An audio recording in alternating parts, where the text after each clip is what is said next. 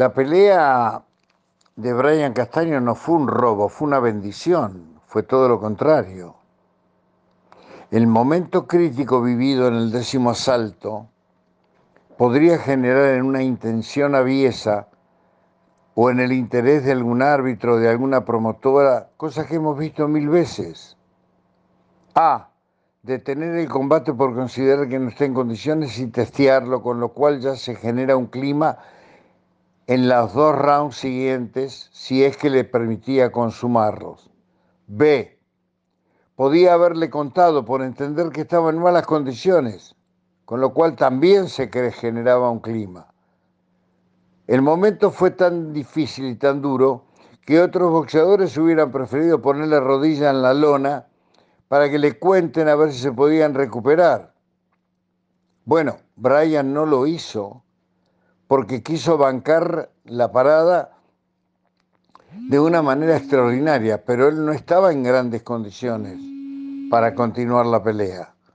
Estaba en condiciones de cerebelo, de, de, momento crítico, de momento, em, eh, de un momento en el cual se define el destino de un combate y lo pasó de una manera extraordinaria. Fue el ponerse de pie de Maravilla Martínez frente a Chávez.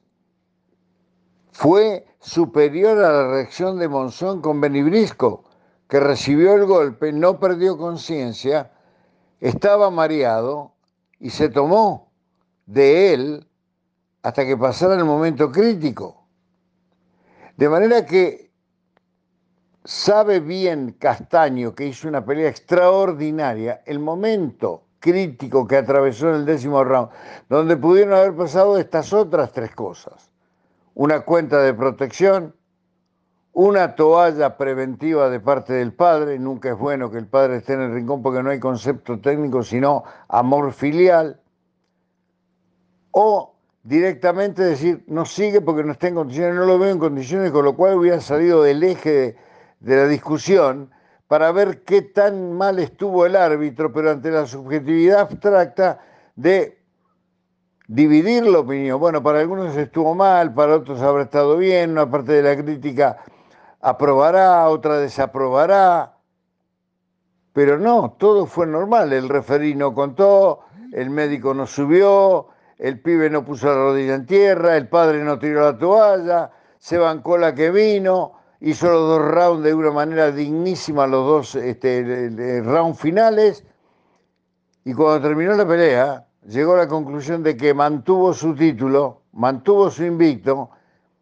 y generó una revancha por mucho más dinero, con lo cual todo salió bien, a pesar de los distintos caminos con que los jurados llegaron al empate. No, no fue robo, de ninguna manera hubo una tarjeta loca, exagerada, que en, el difícil límite de dar un ganador, porque hay que dar un ganador, porque no se puede dar empate por round, en ese límite de un punto para un lado, un punto para el otro, los round parejos generan estas cosas. Los round parejos generan que vos podés tener un Vázquez de esos que vos lo viste ganar a Castaño y el otro lo vio ganar al campeón de las tres coronas. Bueno, eh, fue una tarjeta equivocada.